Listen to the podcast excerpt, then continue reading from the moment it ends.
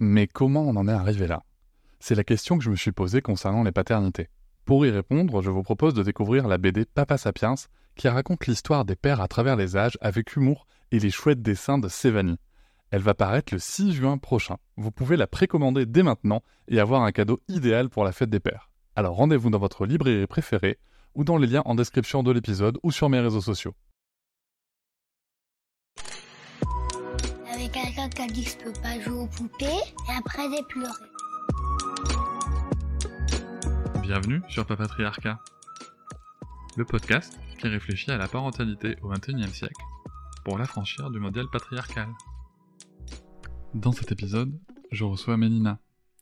Mélina, elle est naturopathe, elle est maman. Vous la suivez peut-être sur son blog et sur son profil Instagram La Famille Tortue. Vous pourrez notamment y trouver des conseils d'expertes sur tout ce qui concerne la cosmétologie et les contenus justement de ces produits que moi je connais pas très très bien, faut dire.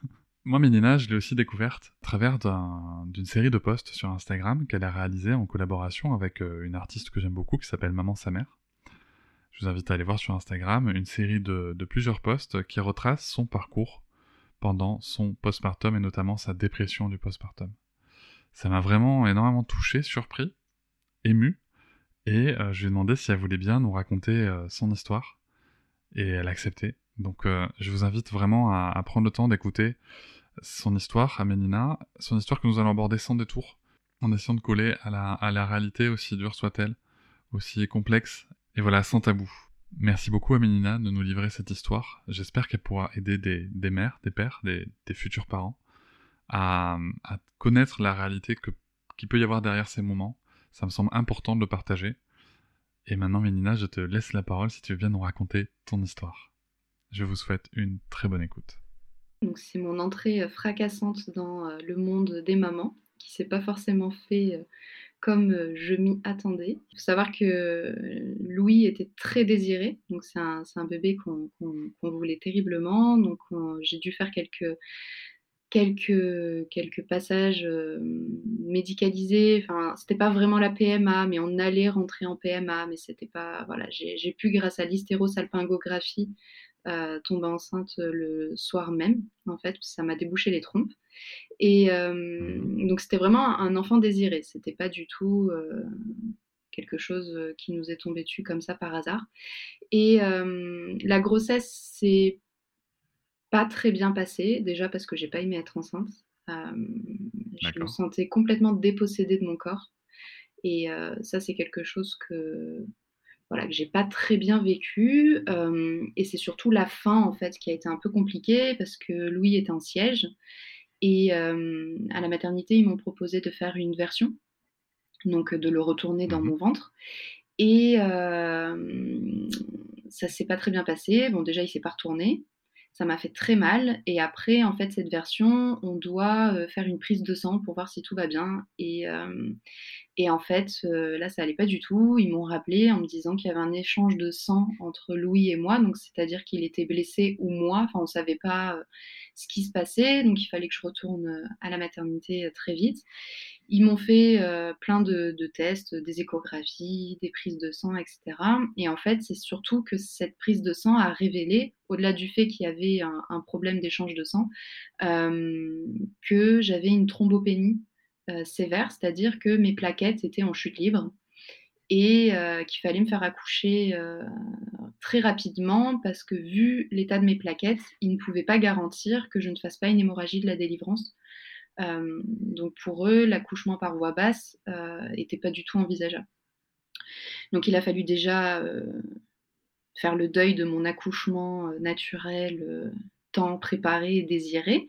Euh, ok pour euh, la césarienne. Et là, la grande interrogation, c'est est-ce que c'est une césarienne par anesthésie générale ou une césarienne euh, par rachis, vu mes taux plaquettaires? Donc, ils m'ont donné des médicaments, de la cortisone à, très forte dose pour me faire remonter cette ce taux de plaquettes. Donc ça a été vraiment voilà tout ça pour expliquer le contexte en fait de la venue au monde de, Louis mmh euh, et surtout les erreurs médicales ont commencé puisque euh, j'ai été hospitalisée donc on était en chambre euh, on m'a dit que mon taux était suffisamment remonté pour partir en césarienne tout de suite sauf qu'une interne, une heure après, est rentrée dans la chambre et au lieu de me préparer pour les la césarienne, m'a dit que je pouvais rentrer à la maison.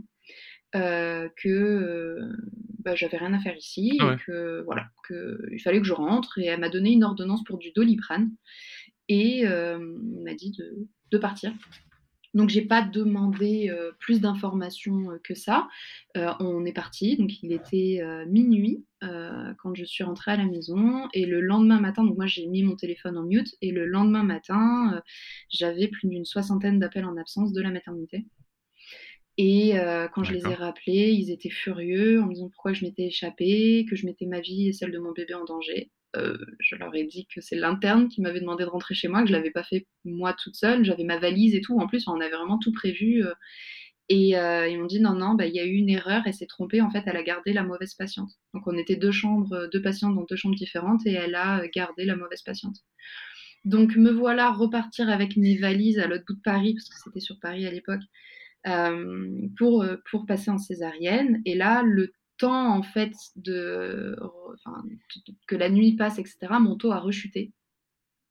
Donc renouveau le stress de savoir est-ce que césarienne par euh, rachis ou par anesthésie générale. Et ça vraiment je le vivais très très mal. Et c'est au moment de rentrer au bloc où on m'a dit, on m'a refait un dernier prélèvement et on m'a dit go euh, rachis c'est bon là le taux il est passé au-dessus à quelques je sais pas combien, mais enfin, en tout cas, l'anesthésiste a dit là, c'est bon, je prends, je prends la responsabilité, on ne fait pas rachis.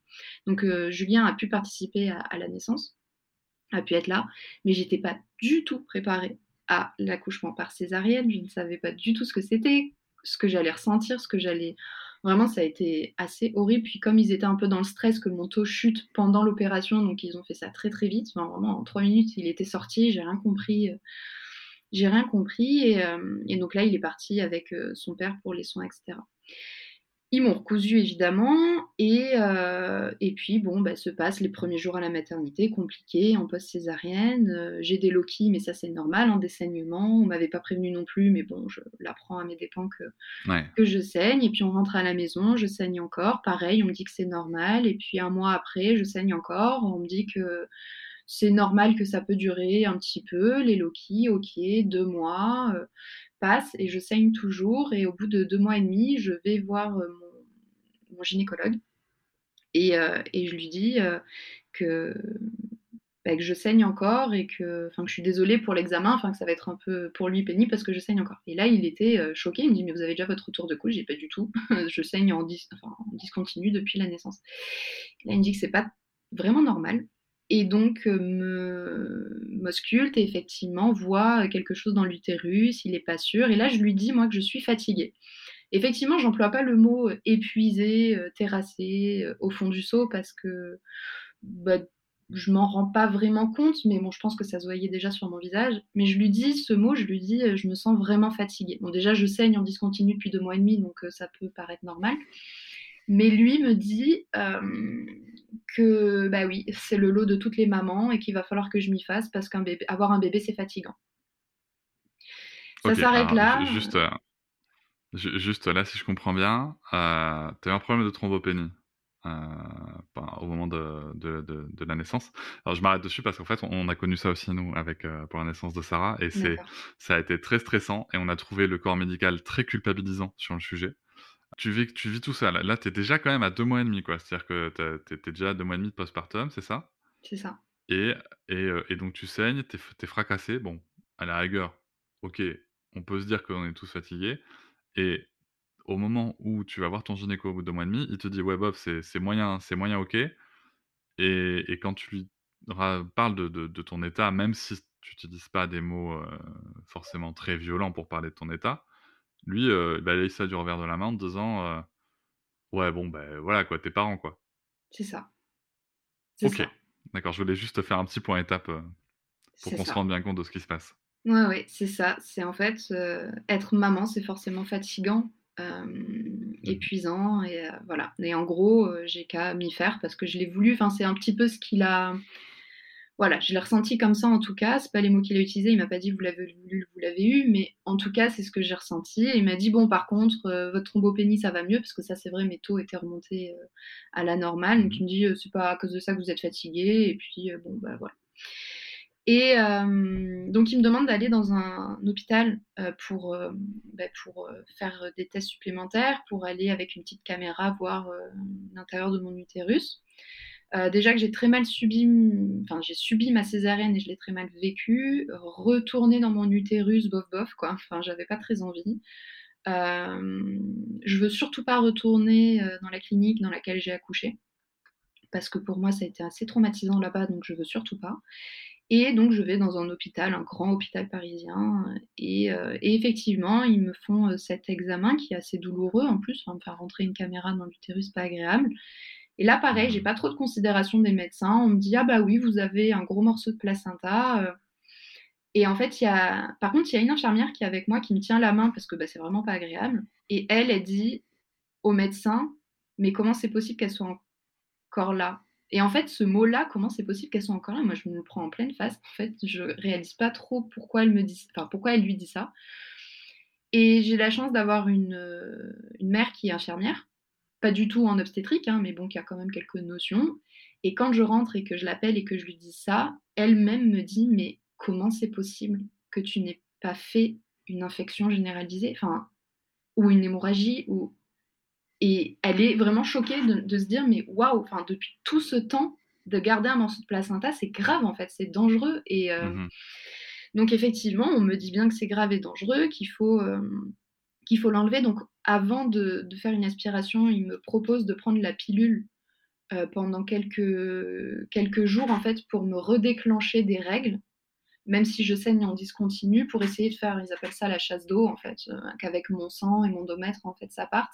Ça marche pas du tout. Euh, il me reste toujours le placenta qui est accroché et donc on me propose de faire, enfin on me propose pas, on me demande de faire une, une aspiration, un curtage, comme, comme on fait ah. lors d'un avortement, par anesthésie générale. Et à chaque fois que je rencontre des médecins, je leur dis que je suis fatiguée. Mais de toute manière, ça ne se voit vraiment sur ma tête, en fait. J'ai des cernes qui se creusent de plus en plus, je suis vraiment pâle, enfin, je suis pas bien, je suis fatiguée. Et en fait, on met ça sur le coup du stress de ce qui se passe et peut-être du fait que mon corps réagit à ce morceau de, de, placenta, en fait, qui est resté dans mon utérus.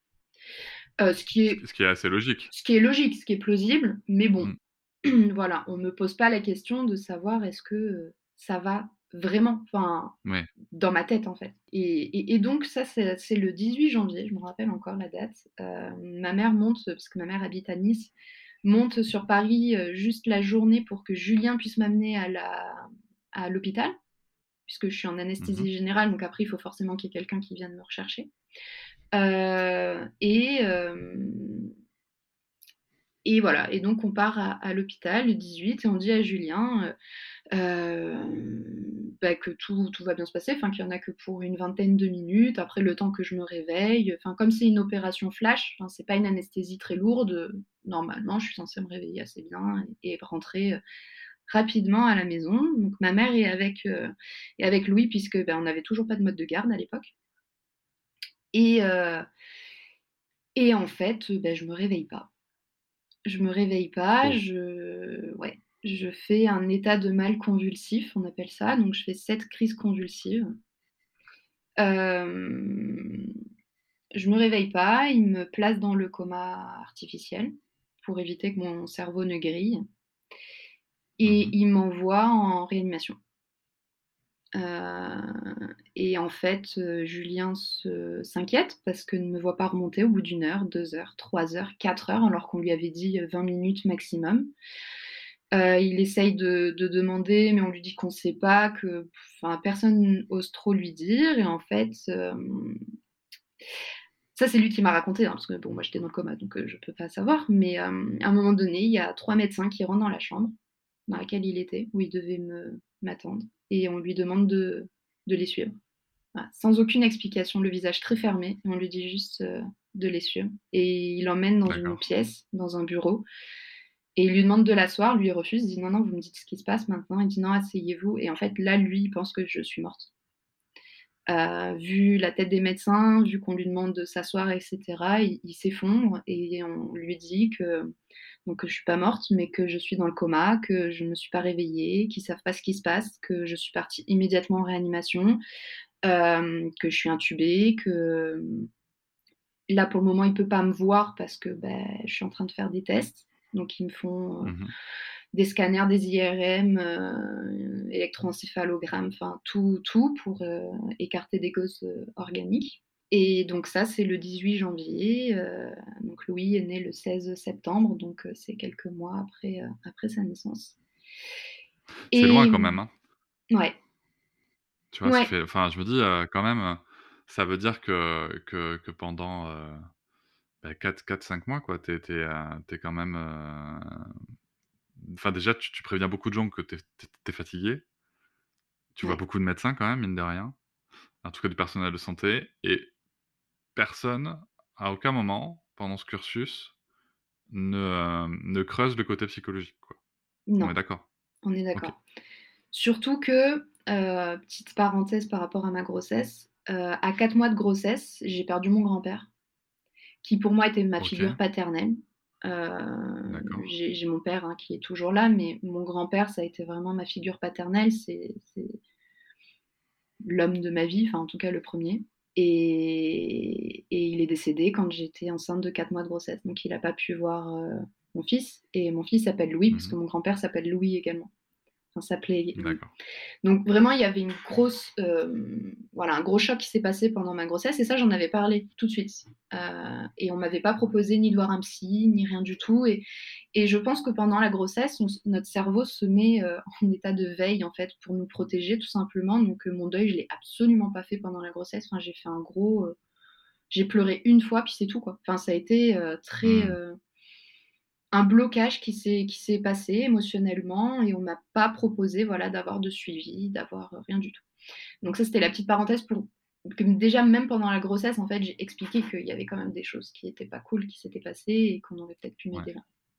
Et euh, donc euh, Mhm. je on est le 18 et euh, et moi de ce dont je me rappelle euh, parce que maintenant je le sais que c'est ça parce qu'en bon, en raccordant les, les wagons, euh, j'ai eu 'fin, des petites phases d'éveil, puisque entre les crises convulsives, euh, je ressentais et j'entendais des choses. Je voyais rien, je voyais pas les médecins, je ne sentais, enfin, je sentais pas vraiment euh, de douleur ni, mais je, je sentais qu'on me bougeait, qu'on faisait des choses, qu'on me mettait sur le côté, enfin, je- tout ça, je le sentais. À un moment donné, j'ai senti du froid énorme. Et en fait, j'ai un bruit de portière qui se coulisse. Et en fait, ça, euh, après, on a compris que c'est quand je suis passée du bloc au, à l'AREA parce qu'il faut sortir à l'extérieur. On était un 18 janvier à Paris, donc euh, il faisait bien froid. Donc ils m'ont sorti en petite tenue, petite tenue euh, dans, sur un brancard. Enfin voilà, tout ça. Donc j'ai eu des phases quand même où mon cerveau essayait en fait, quand bien même de se réveiller, mais à chaque fois ça repartait en crise convulsive.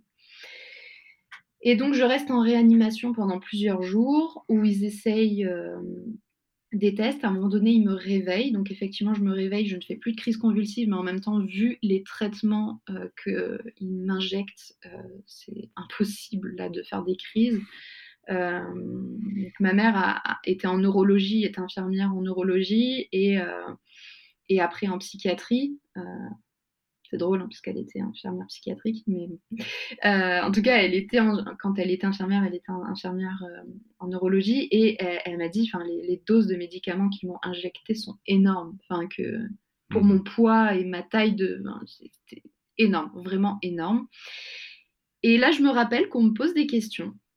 On me demande en quelle année euh, nous sommes, je leur réponds ma date de naissance, en fait, je leur dis 1990 le président de la République, je me souviens avoir dit Valérie Giscard d'Estaing.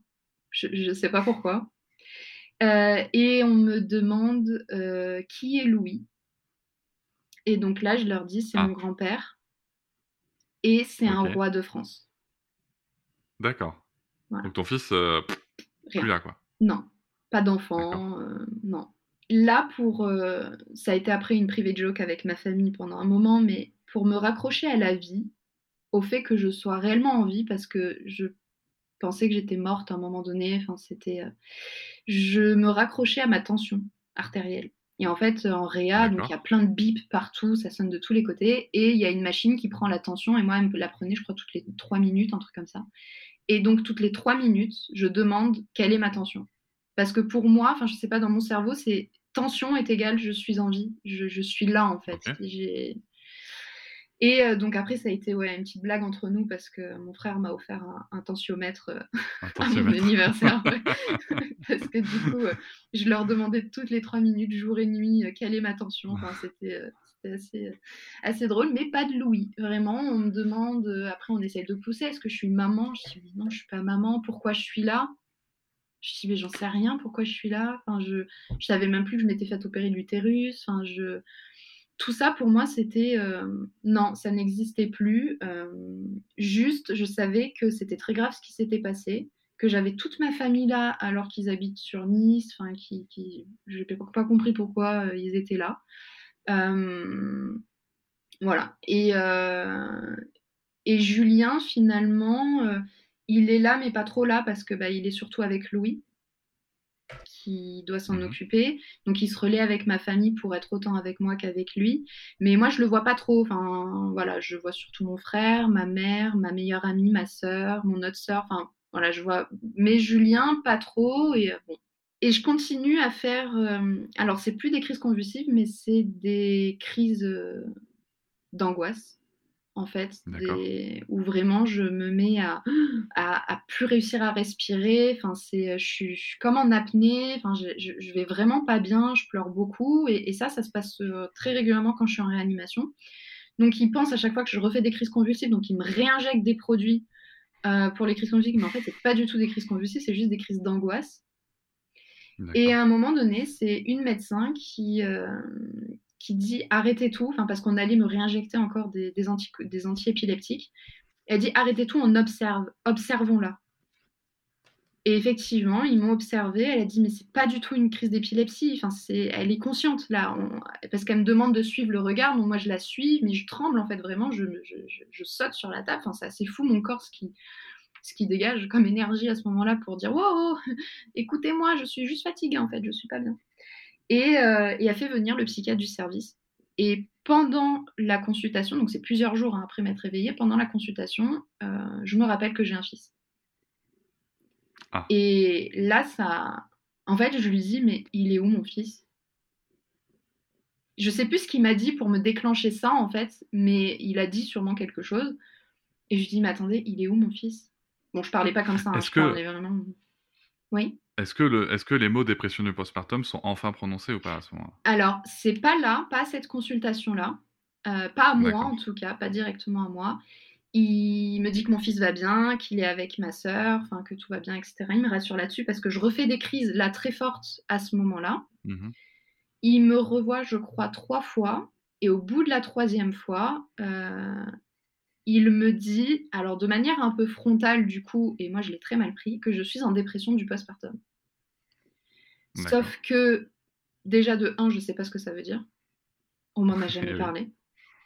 Dépression est égale euh, nana qui va se suicider, enfin qui donc euh, non, c'est pas du tout. Enfin, j'ai pas l'impression en tout cas euh, d'être folle.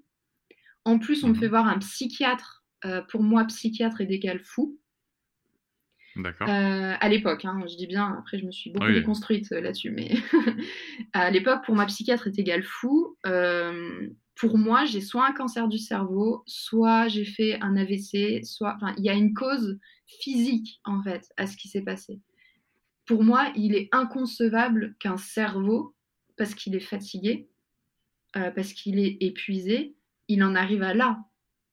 Et c'est lui qui me dit, mais vous savez que il y a des tortures qui existent, malheureusement, qui sont la privation du sommeil. Et on peut en mourir. Mhm. Et là, vous avez failli mourir à cause de votre fatigue. Et moi, j'y crois pas du tout. Enfin, et parce qu'en plus, pour moi, dépression du postpartum, postpartum est égal mon bébé. Est égal, c'est à cause de lui, en fait, que, que je suis dans cet état-là. Et j'ai, pour moi, non, enfin, c'est pas à cause de lui. Mais en même temps, je lui en veux énormément.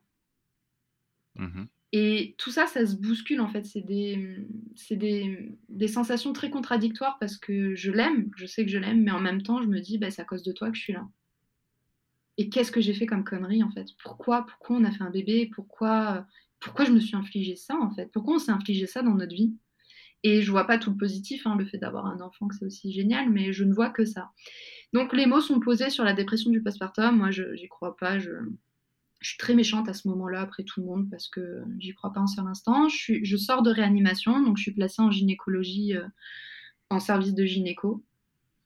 Euh, mais là, euh, on, je me confronte à une réalité du système médical français, c'est que la psychiatrie est totalement désolidarisée du soin, en fait, du parcours de soins. Et, Eh oui.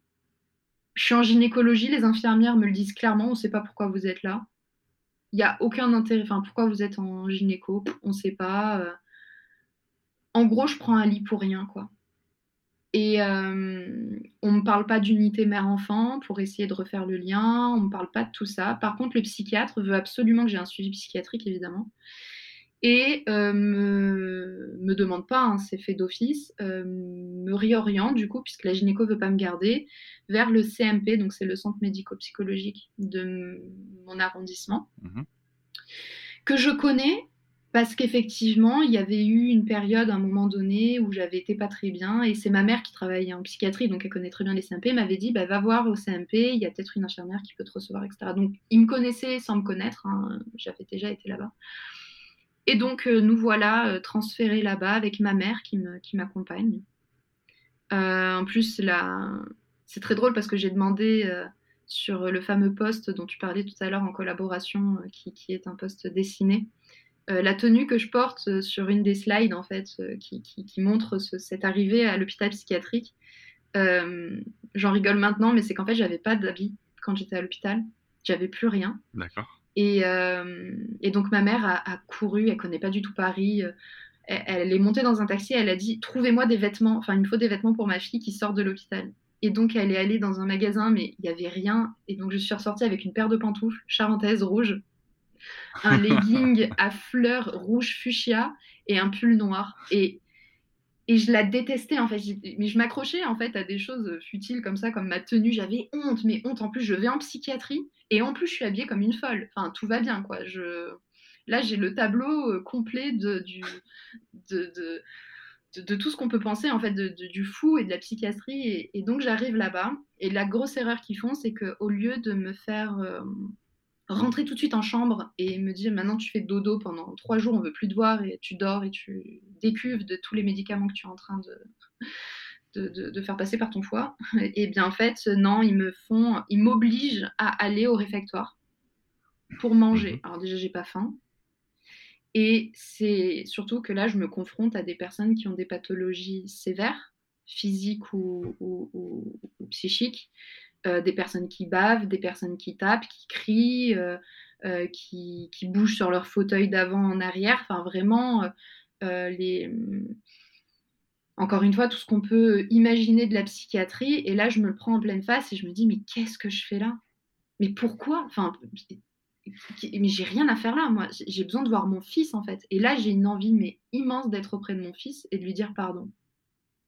Lui dire pardon de tout ce que j'ai pu penser, en fait, pendant toutes ces semaines euh, avant, euh, bah, avant mon hospitalisation et puis pendant tous ces jours euh, en réanimation où j'ai pas souhaité sa mort, mais j'ai souhaité qu'il n'existe plus.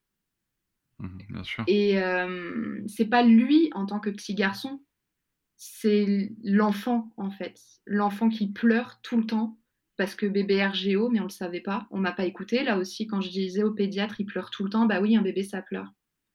Ouais, enfin, ça pleure, mais là maintenant j'ai une petite fille, euh, ouais, un bébé ça pleure, mais ça pleure pas comme il pleure lui. maintenant je le sais. Mhm. Un enfant, ça pleure pas comme ça. Il, il hurlait de douleur tout le temps. Il vomissait tout le temps. Et, et on m'a pas écouté. Et moi, j'étais euh, j'étais toute seule avec ça. Et, et, et toutes ces pensées, d'un moment donné, euh, bah, le syndrome du bébé secoué, euh, je ne pardonne pas les parents qui le font. Je n'excuse pas les parents qui le font. Mais je comprends le geste de désespoir à un moment donné de dire mais il va fermer sa boîte à meux. Enfin, il peut se taire juste cinq minutes et de ouh, de- et ça, ça m'a traversé l'esprit un jour. C'est une question, euh, ce, que- ce- ce dont tu parles là, euh, on, on reviendra après pour le coup sur, sur ton récit. On va Mhm. ouvrir cette parenthèse, c'est une question que je voulais te poser. Euh, je me demandais si justement pendant ces mois, justement, est-ce que tu as vu des phobies d'impulsion? Donc je comprends que oui, Ouais. parce que ça c'est quelque chose qui est aussi un symptôme. Alors, c'est toujours particulier parce qu'on par rapport aux études que j'ai lues sur le sujet, on sait on sait pas qui est de l'œuf ou de la poule, on ne sait pas si c'est la phobie d'impulsion qui, qui amène la, la dépression du postpartum ou si c'est la dépression du postpartum qui entretient la phobie d'impulsion. D'ailleurs, ça peut être les deux. Mmh euh, mais en effet, on peut avoir des pensées qui sont extrêmement violentes. Ah oui. Et, euh, et qui peuvent être extrêmement culpabilisantes aussi. Ah mais totalement. Et puis ça, j'en ai pas parlé, enfin à personne, parce que, bah, c'est horrible. Ah mais énormément. Puis c'est mmh. horrible. Enfin, je, je l'ai imaginé. Euh, oui, il y a beaucoup de choses qui me sont passées par la tête. Le secouer, le, faire exprès de le mettre sur le ventre euh, parce que euh, bah, au moins c'est pas moi, c'est lui qui a pas su se retourner. C'est on habitait au sixième étage, c'est c'est de sauter par la fenêtre et de au moins je l'entendrai plus pleurer et je serai plus fatiguée. C'est et ce que j'ai fait, il y a une fois où je l'ai dit à ma mère que j'en pouvais plus. Euh, vraiment que j'en pouvais plus, j'en pouvais plus. Et c'est elle qui m'a dit, tu le poses dans son lit, parce qu'elle était loin, à 1000 km à Nice. Tu le poses dans son lit, tu restes au téléphone avec moi, tu le poses dans son lit et tu sors de la pièce. Si c'est trop encore dans la pièce, tu sors de l'appartement. Tu prends bien tes clés, mais tu sors de l'appartement. Et tu le laisses. Et, moi, pour moi, c'était horrible. Enfin, non, on laisse pas un bébé. Euh. et elle m'a dit, tu poses le téléphone, tu le poses dans la chambre avec le haut-parleur. Donc elle, elle lui parlait pendant ce temps-là. Et elle me dit, tu t'en vas, tu sors. Et c'est ce que j'ai fait. Et je suis sortie. Je suis sortie, je sais pas combien de temps, mais j'ai pleuré toutes les larmes de mon corps et jusqu'au moment où, voilà, je pouvais re. Euh, bon, il pleurait de plus belle, évidemment, parce qu'en plus, il était posé tout seul dans un lit, il n'a pas compris pourquoi, mais voilà. Et là, j'ai eu les idées claires de dire, ok, bon, ben, je vais prendre rendez-vous chez le pédiatre déjà, première chose, euh, lui dire que là, j'en peux plus. Et. Euh, donc oui, il y, a eu beaucoup de choses qui me sont passées par la tête euh, et, et, c'était horrible. Et tout ça, euh, quand je suis à, l'hôpital psychiatrique, j'y repense et je me dis, mais je, ne veux pas être folle. Enfin, je suis pas folle. Je, je, hmm. je, veux juste dormir. Je, juste, euh, je, veux juste préciser pour, pour les gens qui nous écoutent que on, parle, on, parle de, on, utilise les mots euh, folles, on parle de, de, de, gens qui ont des pathologies graves. Euh, à aucun moment il y a, y, a, y a, de jugement hein, dans, dans ah le propos de Mélina ni dans le mien, d'accord? Non, mais je précise juste pour, euh, pour que ça ne choque pas, parce que le mot psychophobie part assez facilement. C'est juste qu'en fait, on parle avec nos mots qui sont des mots généraux, qui sont pour certains construits avec, comme le disait Mélina, avec peut-être des préjugés des fois, des choses qui ont été déconstruites depuis, comme l'a évoqué Mélina. Euh, voilà, mais je pense que c'est des mots importants à utiliser. Donc, euh, même si le chemin a été parcouru depuis, je pense que c'est important d'utiliser les mots qu'on a pu penser sur ce moment-là pour voir la réalité du, truc. Euh, et, donc, à ce moment-là, tu, tu dis non, moi, je suis pas folle, quoi. C'est ça. Et, et en fait, tous les clichés qu'on peut avoir sur la psychiatrie, là, je les vis, quoi. Je suis habillée n'importe comment, je suis pas lavée depuis je sais pas combien de jours, parce que ben, en rien, on, on me fait la toilette, mais voilà, j'ai pas pris de douche depuis euh, au moins deux semaines. Je, j'ai tout qui va pas et, je veux voir mon fils pour m'excuser. En fait, j'ai qu'une obsession, c'est ça. Et j'ai beau être euh, encore complètement shootée, je me lève. Je, suis très virulente à ce moment-là. Je pense que je, suis très grossière aussi. Hein, je leur dis d'aller euh, voir ailleurs si j'y suis.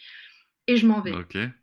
Je m'en vais et euh, là la chance que j'ai c'est que ma famille n'est pas encore partie parce que mon frère et mon mari avaient ramené des affaires pour que je puisse rester quelques jours à, l'hôpital psychiatrique. Mais là je leur dis euh, que je m'en vais et ma mère parce qu'ils veulent me forcer du coup à, rester. Les, médecins et les infirmiers qui sont là euh, quitte à me mobiliser etc enfin il y a les mots mobilisés là enfin moi c'est mort je je veux pas. Et là ma mère dit écoutez moi je suis infirmière psychiatrique je prends la responsabilité je suis une décharge elle rentre avec nous. Ok. Mais je pense que j'ai cette chance aussi parce qu'elle elle, euh, elle, est du métier et qu'elle sait aussi euh, analyser euh, les moments de grande détresse. Enfin, elle aurait pu même elle appeler les pompiers à un mmh. moment donné si ça allait vraiment pas. Et donc me voilà et je me souviens de ce trajet. C'était tout droit parce que c'est sur la même rue à Paris. Donc le CMP, il est tout en bas de la rue et moi j'habitais tout en haut de la rue. Je sais pas combien il y a deux mètres, mais et me voilà à 18h en train de tituber d'un côté du trottoir à l'autre. Je veux surtout pas qu'il y ait quelqu'un qui me touche. Donc il y a mon frère qui m'escorte à côté de moi, mon mari derrière, ma mère devant. Et euh, pour pas que je m'échappe. Vraiment, en courant, j'aurais pas pu, vu comment je marchais. J'étais vraiment comme si j'avais 6 grammes dans le sang. Vraiment, j'étais, je titubais, je parlais n'importe comment. Et j'arrive chez moi. Il y a ma sœur qui est là. Euh, quand je rentre, elle me dit que Louis dort. Chose rare, hein. Louis dort, c'est vraiment laissez-le dormir, quoi, parce qu'il dormait jamais. Euh, enfin, il hurlait tout le temps, c'était très compliqué. Donc là, en gros, c'était pour dire non, le réveille pas. J'ai mis trois heures à l'endormir. Je rentre dans sa chambre. et euh, à peine je passe le pas de la, porte, il ouvre ses yeux. Mais chose qui normalement il se serait mis à hurler parce qu'on l'a réveillé, parce que donc ça va pas. Mais là, pas du tout. Il me regarde. Je me penche au-dessus de lui et il me tend sa main. Donc il a, là on est, euh, on est fin janvier, donc euh, il, a 5, mois, un peu plus de 5 mois. Il me, il, me tend, il me tend sa petite main et là je lui dis que je suis désolée de... Alors je sais plus exactement ce que je lui dis comme phrase, mais en gros c'est que je suis terriblement désolée de tout ce que j'ai pu penser, ce que j'ai pu lui dire, parce qu'il y a aussi des choses que j'ai dites hein, quand il était plus petit. Et... Euh, euh, et, de ne pas avoir été là pendant toutes ces journées et que plus jamais je le laisserai tomber et qu'on va y arriver tous les deux. Et tu ressens de l'amour à ce moment-là? Ouais, énormément. Ce que j'aurais dû sentir le jour de sa naissance. D'accord. Ouais, désolée. ouais, je ressens. Je, comprends. Je ressens l'amour en fait que j'aurais dû, cette vague en fait qu'on m'avait euh, vendue à la naissance ce moment où, euh, où tu as ton cœur qui, euh, qui grossit.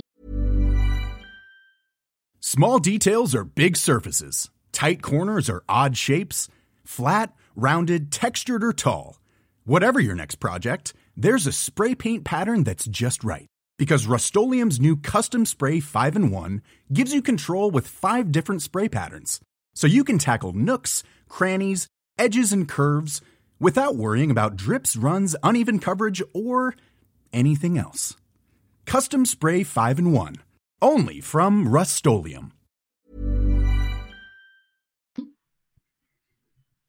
euh, c'est ce jour-là, enfin c'est ce soir-là où je l'ai vécu en fait. Et, euh, et je l'ai pas pris dans mes bras, il m'a pas, il m'a pas demandé. Par contre, il a pris son doudou, il s'est retourné, il s'est endormi. Chose qu'il avait jamais faite de sa vie. Déjà de s'endormir seul, et puis, euh, en étant là, moi, je pensais qu'il allait du coup rester scotché à moi euh, toute la nuit. Euh. Bah, pas du tout, il s'est rendormi. Et, et, donc, je suis sortie de la, de la pièce. Et, et là, tout le monde était tendu. après coup, ils m'ont expliqué que bah, ma mère savait pas ce que j'allais avoir comme réaction. De violence, de, de haine mmh envers lui, envers moi. et non, la première chose que j'ai faite, c'est demander une clope à ma soeur, alors que je fumais plus depuis longtemps. Et voilà, c'est et ça a été le, début en fait de, ma vie de maman. D'accord. Après, euh, ma mère est restée avec nous pendant un mois. Euh, mmh. Elle a posé un congé pendant un mois pour, euh, bah, pour s'occuper de moi, parce que j'étais encore tellement tellement shootée par les médicaments, je pouvais pas le prendre, je pouvais pas me lever la nuit. En plus, j'avais des somnifères, j'avais euh, plein d'antidépresseurs. Enfin, c'était euh, voilà. Et puis j'avais toujours cet antiépileptique qui était très très lourd. D'accord. Et là, on a appris à se connaître avec Louis. Déjà, j'ai là aussi, j'ai compris qu'il fallait que je me fasse confiance et que non, ses pleurs n'étaient pas normaux. Donc euh, j'ai défoncé les portes pour qu'on lui fasse des examens et effectivement, il était en fait allergique aux protéines de lait de vache. Donc il avait un reflux interne, une œsophagite. Euh, et là, en fait, je me suis dit, mais en fait, ben, j'avais raison. En fait, il y avait un problème. Et si on m'avait écouté dès le départ, en fait, possiblement que j'en serais pas arrivée là. Il y a euh, dans, les choses que tu as pu lui dire, alors tu me dis si c'est trop douloureux, hein, mais euh, c'est parce que j'aimerais que ça puisse servir aux, aux, mères, aux pères, aux futurs parents qui, qui, nous écoutent. Dans les choses que tu as pu lui dire, il y a, y a, des choses euh, très violentes? Oui, oui, oui, bien sûr. Oui, bah, il y avait des fermes ta gueule. Euh, J'en suis pas fière, hein, attention, je, je parle plus comme Non, ça. non, mais y a à pas de souci. à On mes est- enfants, mais euh, j'étais dans un état euh, tellement au fond du seau. Oui, je lui disais de fermer sa gueule. Je lui disais, mais pourquoi, pourquoi, pourquoi t'es là, pourquoi? Ce qui me parle dans, dans, dans, dans, ce propos-là, c'est de, Enfin, pour ceux qui te suivent, on, on connaît tous la grande bienveillance que tu, euh, que, que tu as et que tu mets en œuvre euh, dans ta famille. Et je pense que c'est un vrai marqueur, quelque part, quand on, on veut être bienveillant, quand on, on a cette idée qu'on a de sa parentalité, quand on veut être dans une parentalité euh, qui écoute beaucoup les besoins de l'enfant et, tout, et puis qu'on se rend compte qu'on a ces comportements-là qui ne sont pas des comportements qu'on cherche à condamner, la question n'est pas là. Pour moi, ce sont des symptômes euh, d'une situation qu'il faut résoudre. Bah, justement, en fait, à partir du moment où on est en décalage entre ce qu'on pense, ce qu'on ressent et, euh, et ce qui se passe, c'est aussi, tu vois, un, symptôme, en fait, de... Attends, là, je viens de, je viens, je viens dire, ferme ta gueule à mon, à mon bébé. Euh, ça me choque. C'est pas ce que j'ai envie de faire. Il y a peut-être un truc qu'il faut que je creuse, quoi. C'est ça. Ouais, complètement. Complètement, mais le, le problème, c'est que on, on parle tellement peu de la dépression du postpartum. Alors là, maintenant, si, avec les réseaux sociaux, ça commence, mais moi, à l'époque, j'étais même pas sur Instagram, je sais même pas si ça existait. Mm. Euh, Enfin, en tout cas, je j'étais pas sur les réseaux sociaux, je j'étais que face à des professionnels. J'avais pas cette culture de, de, curiosité, d'aller euh, chercher par moi-même, de lire des livres. Alors oui, j'ai lu des livres de, euh, de, grands, euh, de grandes autrices qui, parfois sont, peuvent être très culpabilisants, mais voilà, enfin, j'ai- je je me suis pas renseignée plus que ça, mais parce que je ne savais pas en fait. Et, et quand j'en parlais autour de moi, parce que je l'ai dit même à mes proches que j'étais fatiguée, je l'ai dit à mon mari. Et, euh, et rien n'a été entendu en fait. Ça, c'est l'autre question euh, que je voulais te poser justement, sans, euh, sans, sans faire le procès de, de ton mari, de, de Mhm, Julien, aucunement. hein. Mais c'est quelque chose quand même qu'on retrouve aussi beaucoup dans, dans, dans, dans les sujets de dépression et postpartum. C'est la méconnaissance d'une part, mais ça c'est pour beaucoup de gens, la méconnaissance d'une part, le, la non-considération de, de, de, l'importance de la situation par les conjoints et dans certains cas les conjointes.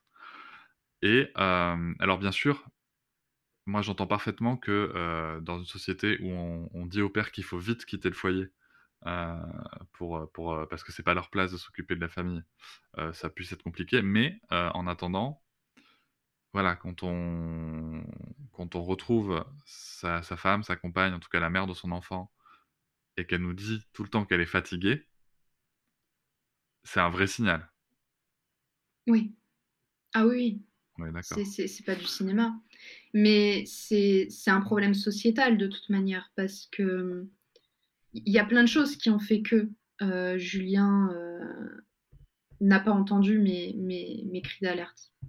Il y a la première chose, c'est que il était ultra investi pendant l'accouchement, toute la préparation. Il a été là à toutes les échographies, à tous les cours de préparation à l'accouchement. Il posait plein de questions, il allait au tableau écrire, faire des schémas. Enfin bref, il était vraiment investi, quoi.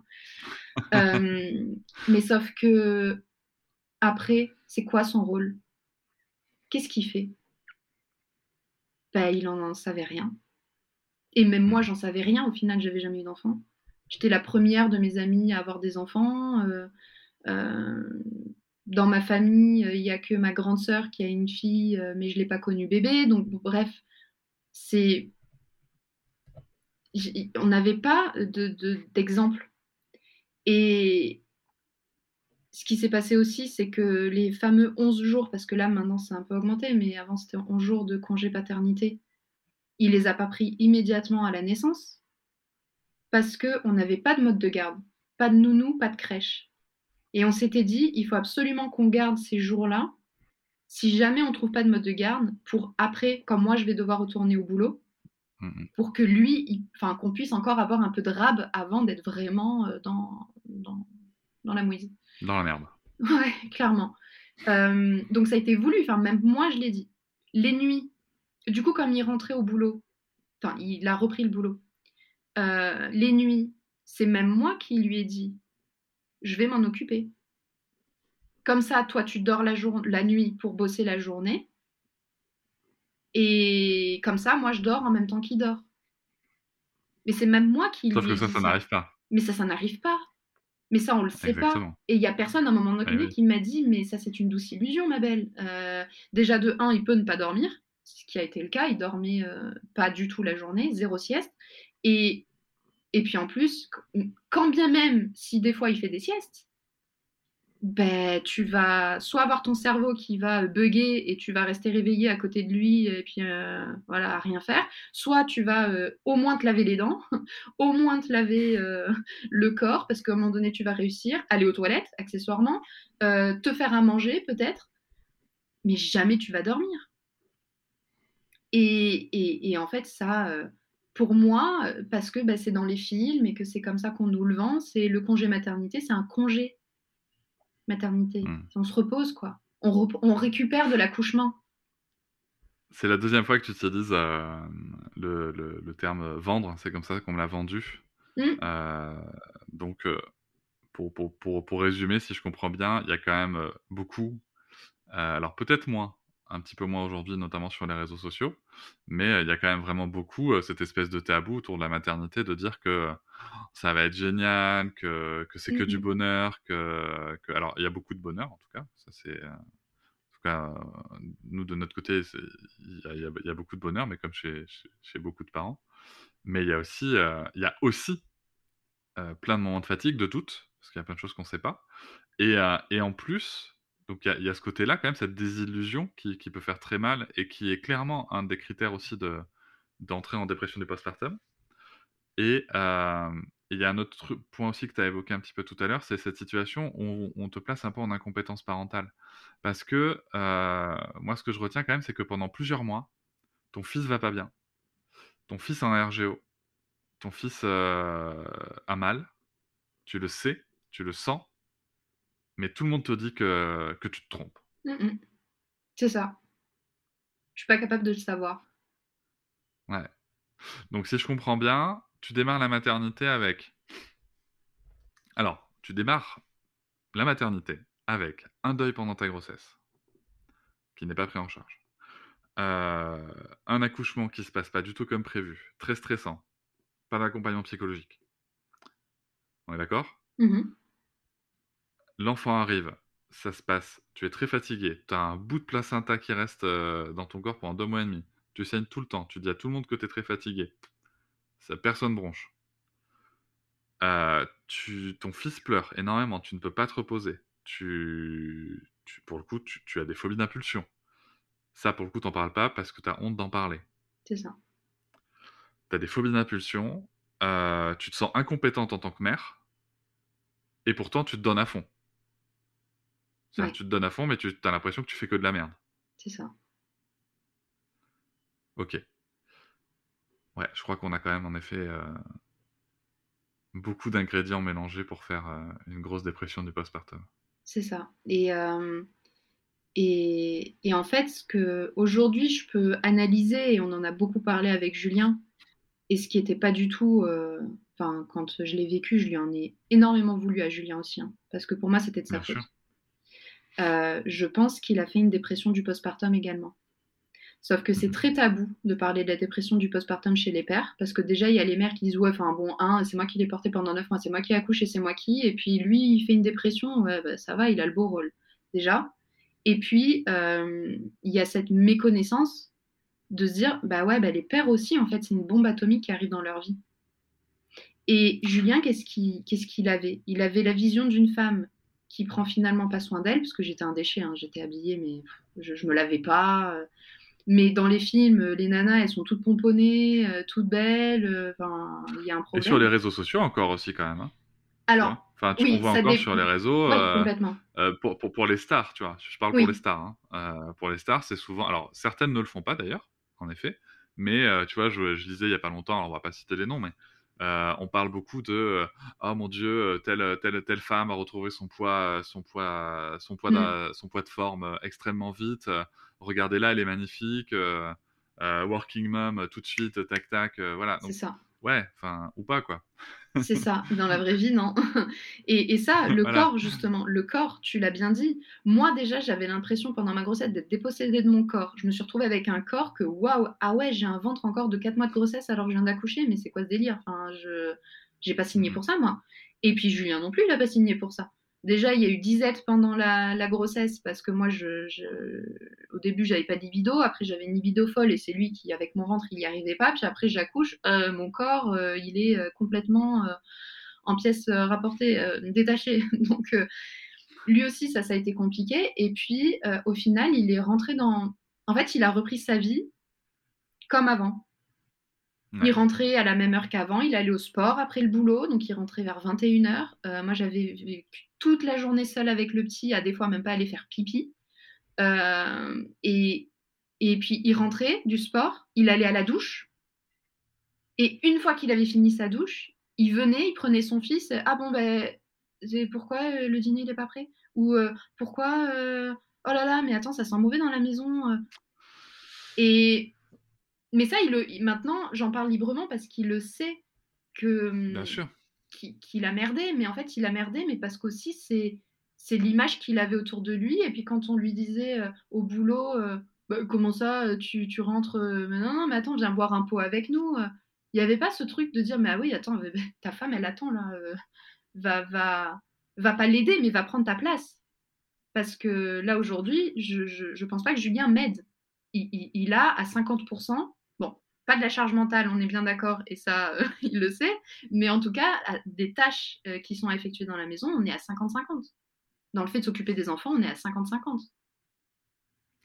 C'est un gros sujet. Euh, bon, moi, j'ai un livre à paraître le, 13 janvier, justement, pour accompagner les pères, qui s'appelle Tu vas être papa. Et c'est un gros sujet dont je traite dedans, parce que tu vois, tu disais avec beaucoup de justesse que finalement, les pères, on ne sait pas leur dire quel est leur rôle, et on n'en parle pas non plus. Il y a beaucoup de tabous, la, bonne nouvelle, c'est que dans ce livre, j'amène des réponses, et euh, notamment aussi sur la dépression du postpartum du père, euh, qui sent, pour être très clair, hein, euh, occupons-nous déjà du postpartum, dépression du postpartum de la mère, parce que c'est quand même le sujet majeur qui est oublié aujourd'hui dans la société. Mais pour ton information, pour le coup, il y a des études quand même qui ont été faites sur le sujet, notamment en Australie. Et il faut savoir que lorsque la mère fait une dépression de postpartum, le père a 50% de chances de plus euh, d'en faire une aussi. Ça m'étonne pas. Et en fait, ça arrive très souvent. Sauf que euh, il faut pas en parler. Déjà, parce que c'est y a un sujet de virilité derrière. Mm. Euh, ou de masculinité toxique, chacun mettra un mot qu'il veut dessus. Et, euh, et puis les symptômes sont pas les mêmes. C'est un petit peu une l'expression de, du postpartum du père, dépression du postpartum du père. C'est un petit peu, si tu veux, un stéréotype en fait du mec. C'est beaucoup d'agressivité, beaucoup de, de, passivité en fait, est soit agressif, soit passif. Euh, et, euh, et beaucoup de, de, distance, en fait. C'est exactement ça. Donc et c'est intéressant à savoir, si tu veux, parce que oui, ça arrive, oui, ça arrive aussi, et parce que la société, elle est certes très violente avec les mères, faut pas se mentir, mais elle est aussi violente avec les parents, tout court. Mmh et, et, et, avec l'enfance, pour le coup, en, en plus. Donc, euh, donc ouais, donc c'est, c'est quand même un récit incroyable. Qu'est-ce que tu... Euh, là, là, maintenant, si tu veux, on en parle un petit peu plus de la dépression du postpartum. Alors, je parlerai pas euh, de la de la mesurette gouvernementale avec un petit rendez-vous à quelques jours après, après l'accouchement pour, sur le sujet, mais dans, notamment sur ton blog, donc je rappelle l'adresse à lafamilletortue.fr, tu parles de différentes voilà, différentes options à un moment.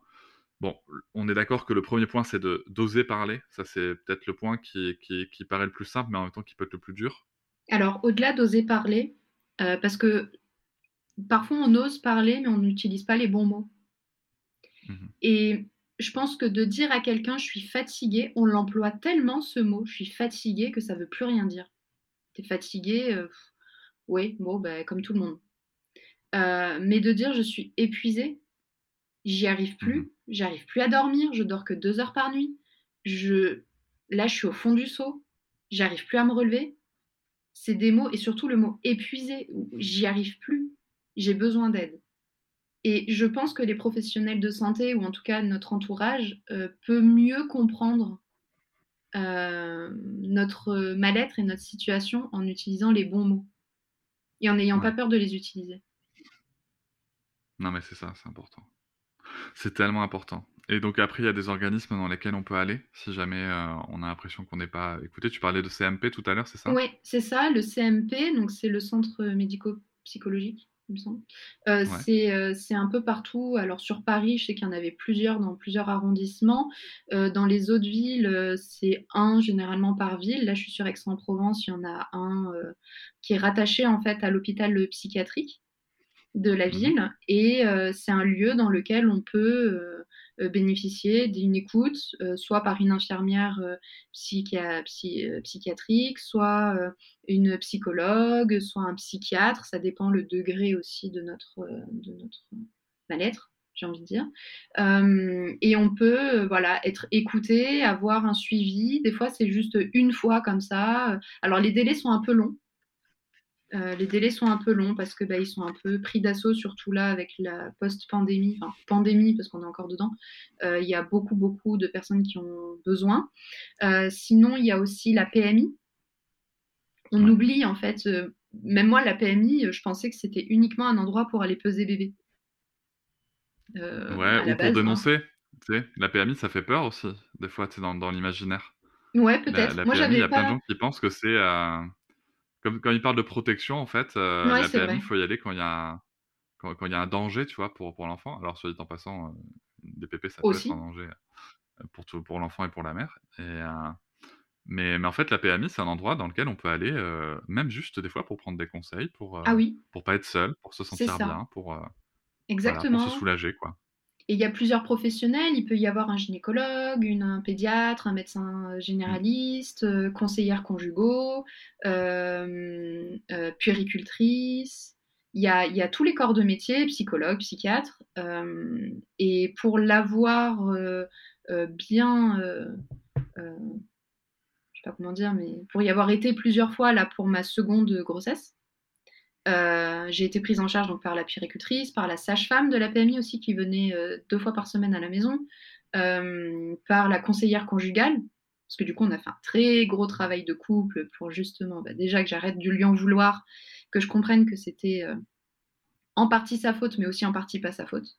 parce que eh tout ce qu'on a évoqué tout à l'heure, et puis pour surtout qu'on ait envie de faire un deuxième bébé, c'est que voilà, il y a du chemin qui est passé, qui a été parcouru et de l'eau qui est passée sous les ponts. Ouais. Moi, moi, je tiens à te dire quand même que je trouve ça fort après une telle expérience, euh, faire un deuxième bébé avec, et puis avec un postpartum qui s'est mieux passé. Ah, mais tout s'est mieux passé, euh, tout. de, Moi, je trouve ça fort quand même. Je trouve ça vraiment fort. Je trouve que c'est une belle victoire euh, sur la vie, de, de, de réussir à, à, faire ça, quoi. Ouais, complètement. Bah, c'est puis vraiment, cette grossesse et puis cet accouchement et puis ce postpartum m'a clairement réconcilié avec la maternité. Et je me dis, ouais, mais en fait, je les comprends, ces nanas pour qui tout roule, qui, qui, qui, sont bien, qui sont juste heureuses d'avoir leur famille. Et c'est vraiment chouette. Mais oui, donc il y a la PMI qui peut vraiment aider. Et, euh, et, et puis c'est surtout ce qui est bien, c'est que quand on, on, rentre dans la PMI, en fait, il y a tout un engrenage qui se met en place autour de nous. Et on. Voilà, c'est la psychologue qui peut dire bah, d'aller voir un conseiller conjugal, c'est qui peut dire ben, on peut faire venir euh, une, une, infirmière ou une puricultrice, etc. Donc c'est vraiment chouette. Euh, à la maternité également, euh, dans laquelle on a accouché, ne pas hésiter à, mmh les appeler et y retourner parce qu'ils ont un service normalement de psychologue et de psychiatre. Donc ils sont normalement tenus de, de, faire un suivi aussi sur le postpartum. Le, si on a repris le travail, ne pas hésiter aussi à en parler au médecin du travail parce que généralement on le on sait pas trop à quoi il sert quand on bosse. Le médecin du travail par nous dire oui vous pouvez bosser ou non. Euh, bah si en fait il est là pour euh, pour ça aussi et, et, on peut lui dire bah, qu'on est juste dévasté. Il va pas nous mettre en incapacité de travail mais en tout cas il va pouvoir euh, nous orienter ouais. vers les bonnes personnes Ouais, et puis moi, pour avoir connu le cas, alors pas, pas, moi personnellement, mais dans, dans, les, dans, des équipes que je gérais en magasin, ça peut aussi être un aménagement du temps de travail, avoir, avoir un mi-temps, passer sur un mi-temps, donc sans perte, de, sans perte drastique de revenus puisque la Sécu prend le relais. Et, et, et, voilà, parce qu'il y a aussi des dépressions qui se déclenchent au moment de la reprise du travail. Et en parlant de la médecine du travail, c'est aussi l'opportunité de d'avoir la possibilité d'avoir un temps de travail qui va être réduit, le temps de, de faire la, la, transition, on va dire, et euh, tout en ayant des revenus qui, soient, qui restent quand même corrects, parce qu'il y, y, a ce sujet-là aussi financier qui est important. Oui, complètement. Euh... C'est pour ça que la PMI et le CMP aussi, c'est gratuit. Mmh. Ah oui, complètement. Et mais d'ailleurs, tout ce qu'on vient d'évoquer, il euh, n'y a rien à débourser, quoi. que ce soit médecine du travail, euh, PMI ou CMP, il n'y a rien à débourser. J'ai une dernière question pour toi, Mélina. Oui. Là, maintenant, là, Maintenant, oui. Mélina d'aujourd'hui, si tu devais aller voir. Euh... Alors, pour le coup, je vais, te... je vais, même te situer dans le temps. Si tu devais aller voir Mélina à son quatrième mois de grossesse, au moment où, euh... où, où, elle perd son grand-père, qu'est-ce que tu as envie je... de lui dire là? Qu'est-ce que je lui dirais? Ouais, ma... maintenant, que... maintenant que tu sais tout ça, quoi. Que c'est dur et qu'elle a le droit de. qu'elle a le droit de ressentir tout ce qu'elle ressent et mmh. que c'est pas vrai, elle a pas à être forte pour son bébé. Parce que ça, je l'ai entendu. Sois forte pour lui. Ne lui montre pas que t'es. Euh, ne... il ressent tout. Ne, ne lui fais pas ressentir ta peine, ne lui fais pas ressentir, sois forte, sois forte. Qu'est-ce que je l'ai entendu ça? Et non, parle à ton bébé, Mélina. Explique-lui que c'est pas de sa faute, que t'es mmh. triste parce que bah il y a ta figure paternelle qui vient de, de, de, de, de partir, mais euh, autorise-toi à même crier, pleurer, euh, autorise-toi à faire ton deuil, parce que ce sera plus dur encore après. Et tu crois qu'elle t'écouterait? Me connaissant, non, mais enfin, la, la, ouais, la, non, la, la plante, la, graine aura planté, aura été plantée, euh, ouais. et elle mettra du temps à germer. Mais en tout cas, je pense que à ce moment-là, c'est ce que j'aurais eu besoin d'entendre et pas tu sois forte et ne fais pas de mal à ton bébé. Parce que j'avais cette double peine du coup de me dire ah j'ai même pas le droit de pleurer mon grand-père parce que parce que je vais faire du mal à mon bébé. Ouais, ça c'est c'est malheureusement le constat social qui est fait, c'est que les femmes, les mères, dans tous les cas, toujours perdantes euh, sur ces sujets-là. Et, euh, et, justement, c'est pour ça qu'on qu en parle, c'est pour ça qu'on fait ce, ce genre d'épisode. Et euh, je te remercie beaucoup, Mélina, pour ton témoignage. Avec plaisir. Je vous remercie de m'avoir écouté. Je vous invite à vous abonner et nous pouvons aussi nous retrouver sur Facebook, Instagram et sur le blog papatriarca.fr. À bientôt.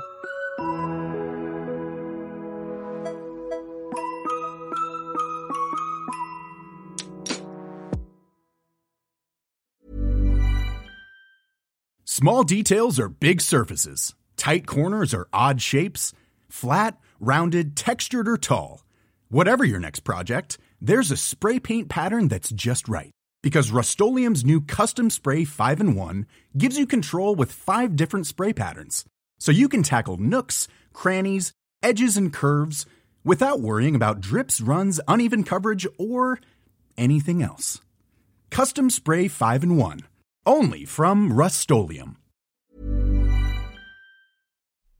Hop, c'est encore moins. Si tu veux soutenir le podcast, tu peux aussi t'abonner à Papatriarca Plus et découvrir chaque semaine un épisode bonus en plus des 60 déjà disponibles. À découvrir sur tes applis de podcast comme Pocketcast, Castbox ou encore Apple Podcast. À très vite.